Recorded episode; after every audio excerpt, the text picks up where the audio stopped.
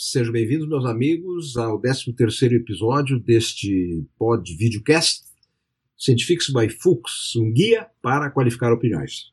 Depois de toda uma base bastante de princípios de ciência clínica, epidemiológica, médica, predominantemente, mas tocando em outras, estou passando, estamos vendo exemplos aplicados para embasar uma opinião que darei mais adiante sobre o surto epidêmico, aspectos controversos, eu tenho a minha opinião, eu vou dá-la daqui a agora dois episódios, ou três, daqui a três episódios, décimo quinto episódio, será o fim da série, esta série, depois trataremos de outros assuntos, se vocês me convidarem para tratar de outros assuntos. Dia de sol, um pôr de sol, né? o meu editor, meu diretor eh, de produção disse, olha, talvez tenha que gravar de novo, porque não ficou muito boa a imagem, que está bem, é com sol, o sol que está homenageando talvez a passagem, a passagem do nosso surto epidêmico, epidêmico da pandemia. A pandemia pegou todo mundo, os vetores não são rastreados, todo mundo está exposto em tese. Agora pode haver um surto epidêmico que é agudo, acometendo pessoas, consome os, os mais sensíveis, os suscetíveis e depois diminui. Em alguns casos diminui e vai embora, em outros casos diminui e fica por aí. O nosso coronavírus está com a cara de que quer ficar por aí. Mas nós vamos dar um jeito deles com as vacinas, impedindo, e aí sim acabamos com eles nós criarmos uma unidade de uma proporção da população, porque ele não vai ter para onde girar, né? Ele vai morrer. Aí terminou a vida dele, ele vai discutir lá com. É, logo de morrer, um seminário de que, que se deu certo a experiência deles de acometer e assustar toda uma humanidade de bilhões de pessoas certo? Mas mesmo que ele chegue a brilhantes conclusões, depois de mortos, deu para eles. Espero que eles não deixem memórias para os parentes deles virem aí de novo com outra situação. Bom, vou lhes mostrar alguns estudos observacionais sobre a eficácia ou presumível efetividade também do tratamento medicamentoso de pacientes com infecção pelo Covid.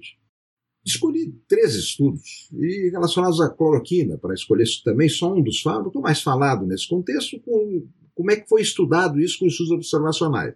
Tem 10 a 15, pelo menos, publicados, certo? Quatro ou cinco em revistas de melhor categoria, artigos feitos de forma mais adequada. Eu selecionei três para vocês, para mostrar como nós podemos produzir a evidência, isolar a evidência numa observação sobre a utilidade de um tratamento medicamentoso, no caso, com cloroquina, da epidemia ou da pandemia pelo Covid-19. A exposição ao tratamento não é feita de maneira. Ela é ativa, né? alguém prescreve o medicamento, não é que ela caia do céu, etc. Mas o, a prescrição é, não é feita pelo critério de estar dentro de um contexto de pesquisa. Esses pacientes foram tratados. A gente vai buscar os dados, chamamos então estudo de coorte retrospectivo, porque os dados estavam lá. Quando começou a infecção a ocorrer, ninguém estava pensando em fazer um estudo da eficácia de intervenções. Terminaram fazendo agora, buscando os dados disponíveis em lugares organizados, hospitais, instituições de, é, ligadas a a produção de ciência, que foram ver e produziram alguns estudos observacionais muito interessantes. Nos estudos observacionais, há exposição e não randomização a tratamento ou controle, que se associa ou não com a probabilidade maior de ficar curado ou de não vir a morrer, que é, no caso é o evento mais grave, que é até abordado nesses estudos aqui que lhes mostrarei, e não morrendo, em geral, fica curado. Há uma pequena parcela que, infelizmente, fica com algumas sequelas da infecção pelo Covid, certo? Mas não são muitos. Não, não são muitos. A cura, mesmo tendo passado lá pelo terror, pela situação muito difícil, terror não é uma boa palavra, estar internado numa unidade de terapia intensiva, 10, 15, 20, 30, 40 dias, 50 dias, como alguns casos no nosso hospital aqui, já ocorreu pacientes com esse período de tratamento e saírem, saírem magros, saírem sofridos, mas recuperando plenamente a sua funcionalidade durante algum tempo. Então, os, os estudos observacionais eh, viram, nesse caso, quem foi exposto ao tratamento por decisões dos médicos que estavam atendendo esses doentes, que é uma prescrição médica, e aqueles, comparando com aqueles em que os médicos resolveram não prescrever a cloroquina. Então, aqui um primeiro deles é um estudo observacional publicado no New England, a poderosa revista aqui já comentada, é um artigo para padrões de estudos observacionais bem feito, certo? E veja, ele primeiro um detalhe, são muitos detalhes técnicos que envolvem um bom estudo, mas o primeiro é saber para que pacientes, que pacientes foram estudados, certo? Que pacientes foram estudados? Em que momento da doença eles estavam? Só aqueles que estão dentro da UTI, tem estudos observacionais dentro da UTI. Nada, zero. Aí diz é muito tarde, vamos dar mais cedo. Aí os dois que eu vou mostrar a vocês são de fases já hospitalares, com uma mediana, tempo mediano ou médio, aproximadamente da média de exposição de sete dias, cinco a sete dias, ou seja, não é lá bem no começo, não é quando o paciente achou que ia ter a doença, e internados vivos, saudáveis ainda, mas com alguns indicadores de gravidade, tomaram ou não cloroquina. Vou lhes apresentar os resultados do estudo, que são os seguintes. Veja, é um tamanho bem bom de amostra nesse estudo, e veja, 811 num grupo, aqui na, na tabela, né, 811 num grupo, dos quais 32% vieram para o desfecho, que é outra coisa importante do estudo, o desfecho medido nesse estudo que está aqui, intubação ou morte, ok? 32% nos tratados com hidroxicloroquina e 14,9% nos não tratados com hidroxicloroquina, promovendo um risco de 2,37 vezes mais maior probabilidade de vir a ser entubado ou falecer tratados com cloroquina. Puxa, então, se fosse para o plano político, pronto, a cloroquina aumenta a mortalidade. Mas esse estudo tem o cuidado de verificar que os pacientes que receberam cloroquina eram pacientes de maior gravidade. Então entra a famosa, já aqui, a famosa aqui no meu podcast, porque eu acho que é o terceiro que entra uma tabela multivariada. Eu estou feliz da vida mostrando essa, essa equação, não é uma tabela, uma equação multivariada que eu não consigo mostrar para os estudantes mais que uma vez, quando eu eu estou explicando na metade da, da, da, explicação, na primeira vez, a metade já saiu porta fora, só não sai porque eu não deixo, mas vocês estão entendendo que isso é importante. Aqui tem hidroxicloroquina, um dos termos da equação, certo? Um dos termos da equação que é morrer ou não morrer, ok? Zero ou um. Morreu ou foi entubado, é explicado pelo uso de cloroquina, o X1, mas também por uma série de outras variáveis que a gente chama prognósticas, que podem influenciar enviesar o efeito da cloroquina, como a idade, índice massa corporal, doenças prévias, parâmetros de laboratório, gravidade da doença, tabagismo, grupo étnico, é um estudo americano, onde isso fica mais facilmente definível, tipo de seguro médico e uso de outras medicações, certo?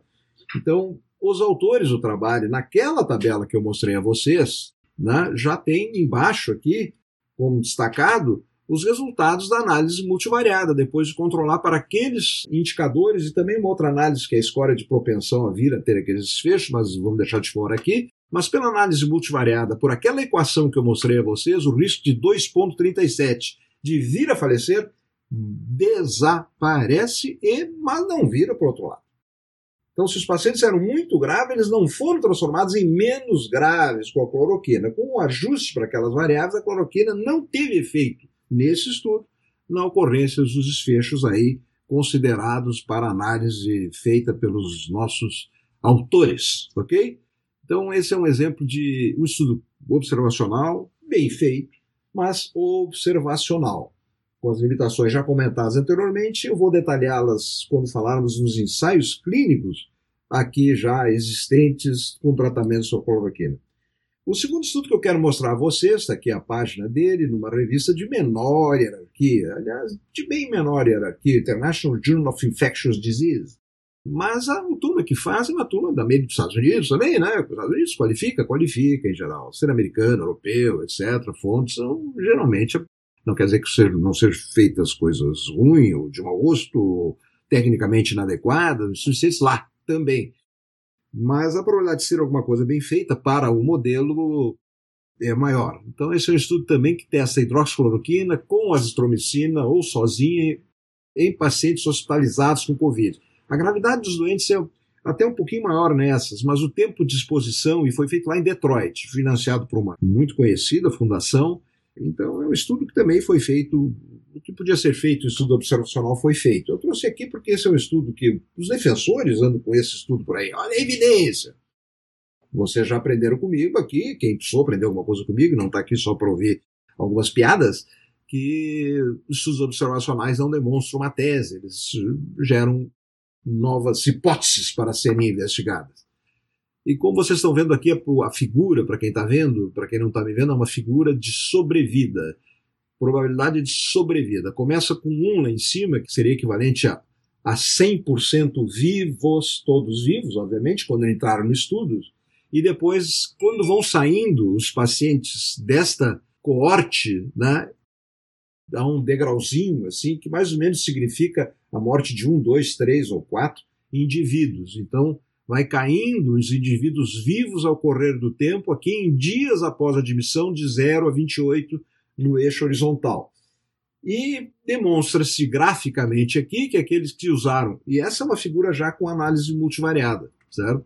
Essa não é uma figura com análise é, bruta, ok? Aqui, de fato, neste estudo aqui, houve uma tendência, aliás, estatisticamente, foi maior a probabilidade de indivíduos sobreviverem, o contrário de morrerem, né? curva de sobrevida, de estarem vivos ao fim de 28 semanas, aproximadamente, eram pacientes graves, vezes os tratados com cloroquina, 15% haviam falecido, enquanto que lá na linha vermelha, lá embaixo, a azitromicina não mudou muito os efeitos, ela sozinha não teve efeito, a azitromicina, e os tratados sem nenhuma das medicações tiveram, a mortalidade era de 30% ao fim de 28 dias. É um estudo positivo, ok? Tem um estudo nulo, negativo.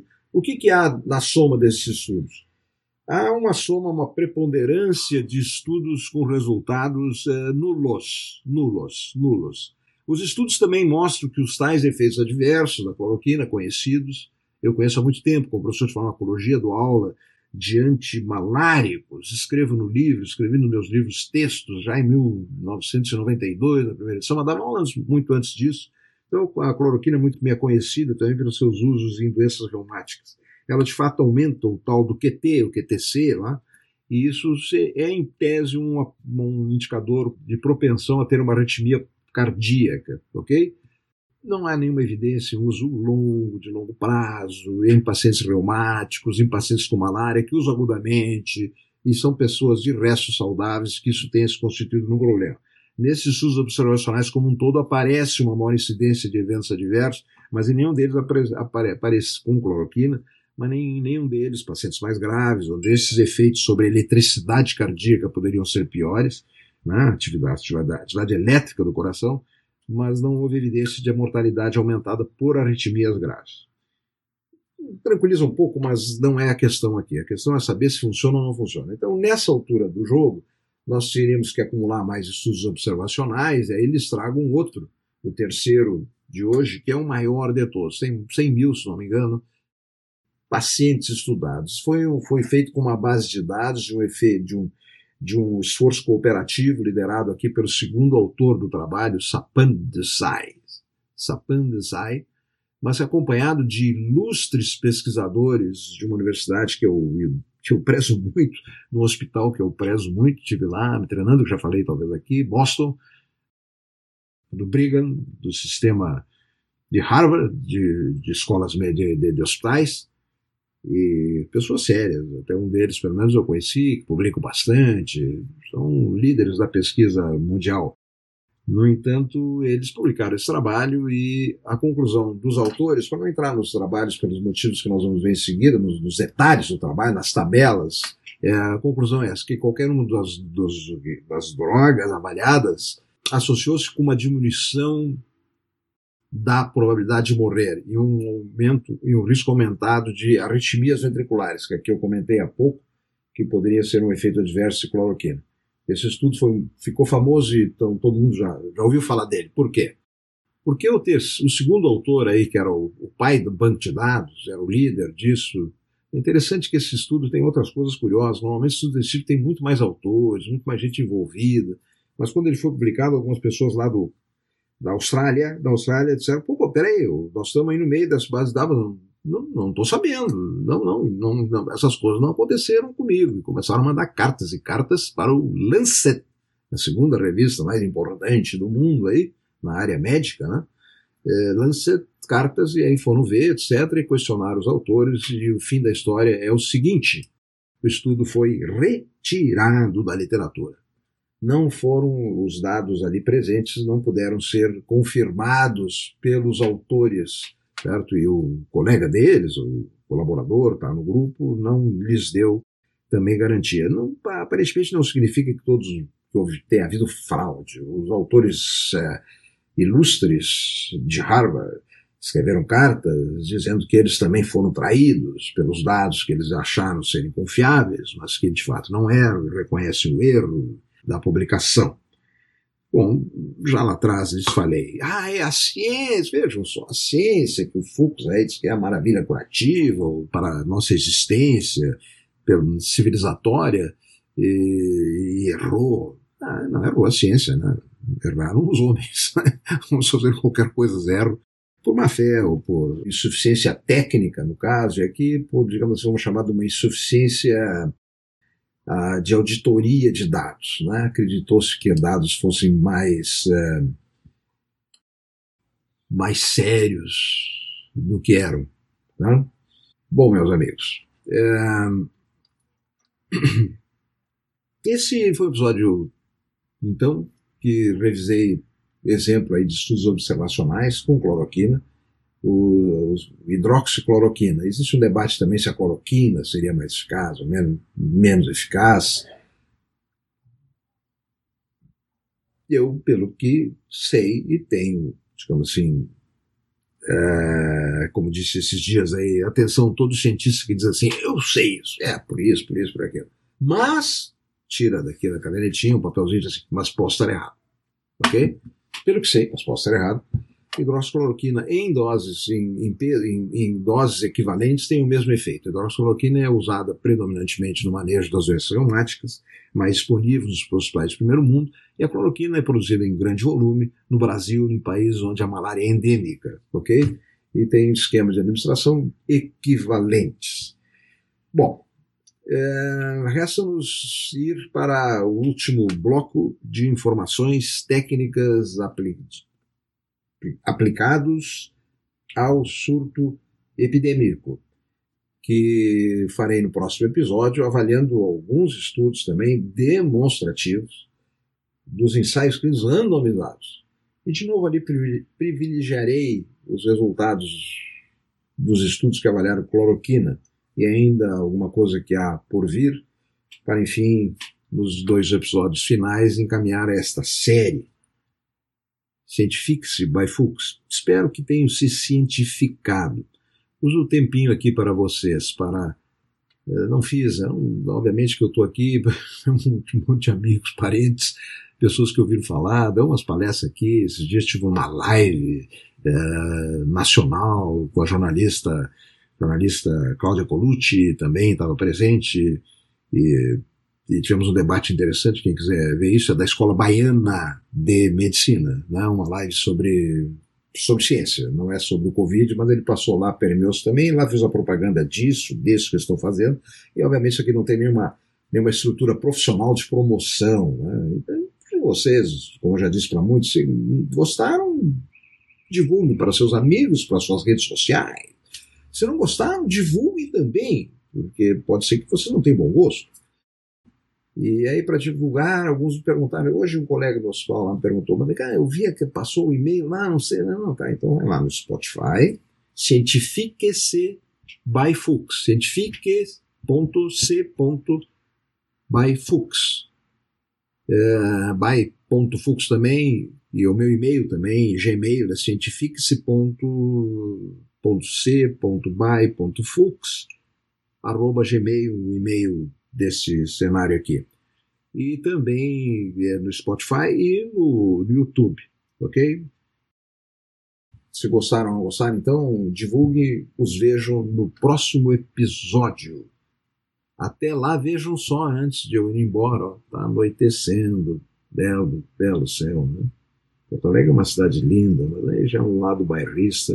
Prometo que não vou terminar cantando o hino do Rio Grande. Ok? Um abraço para vocês, até o próximo episódio.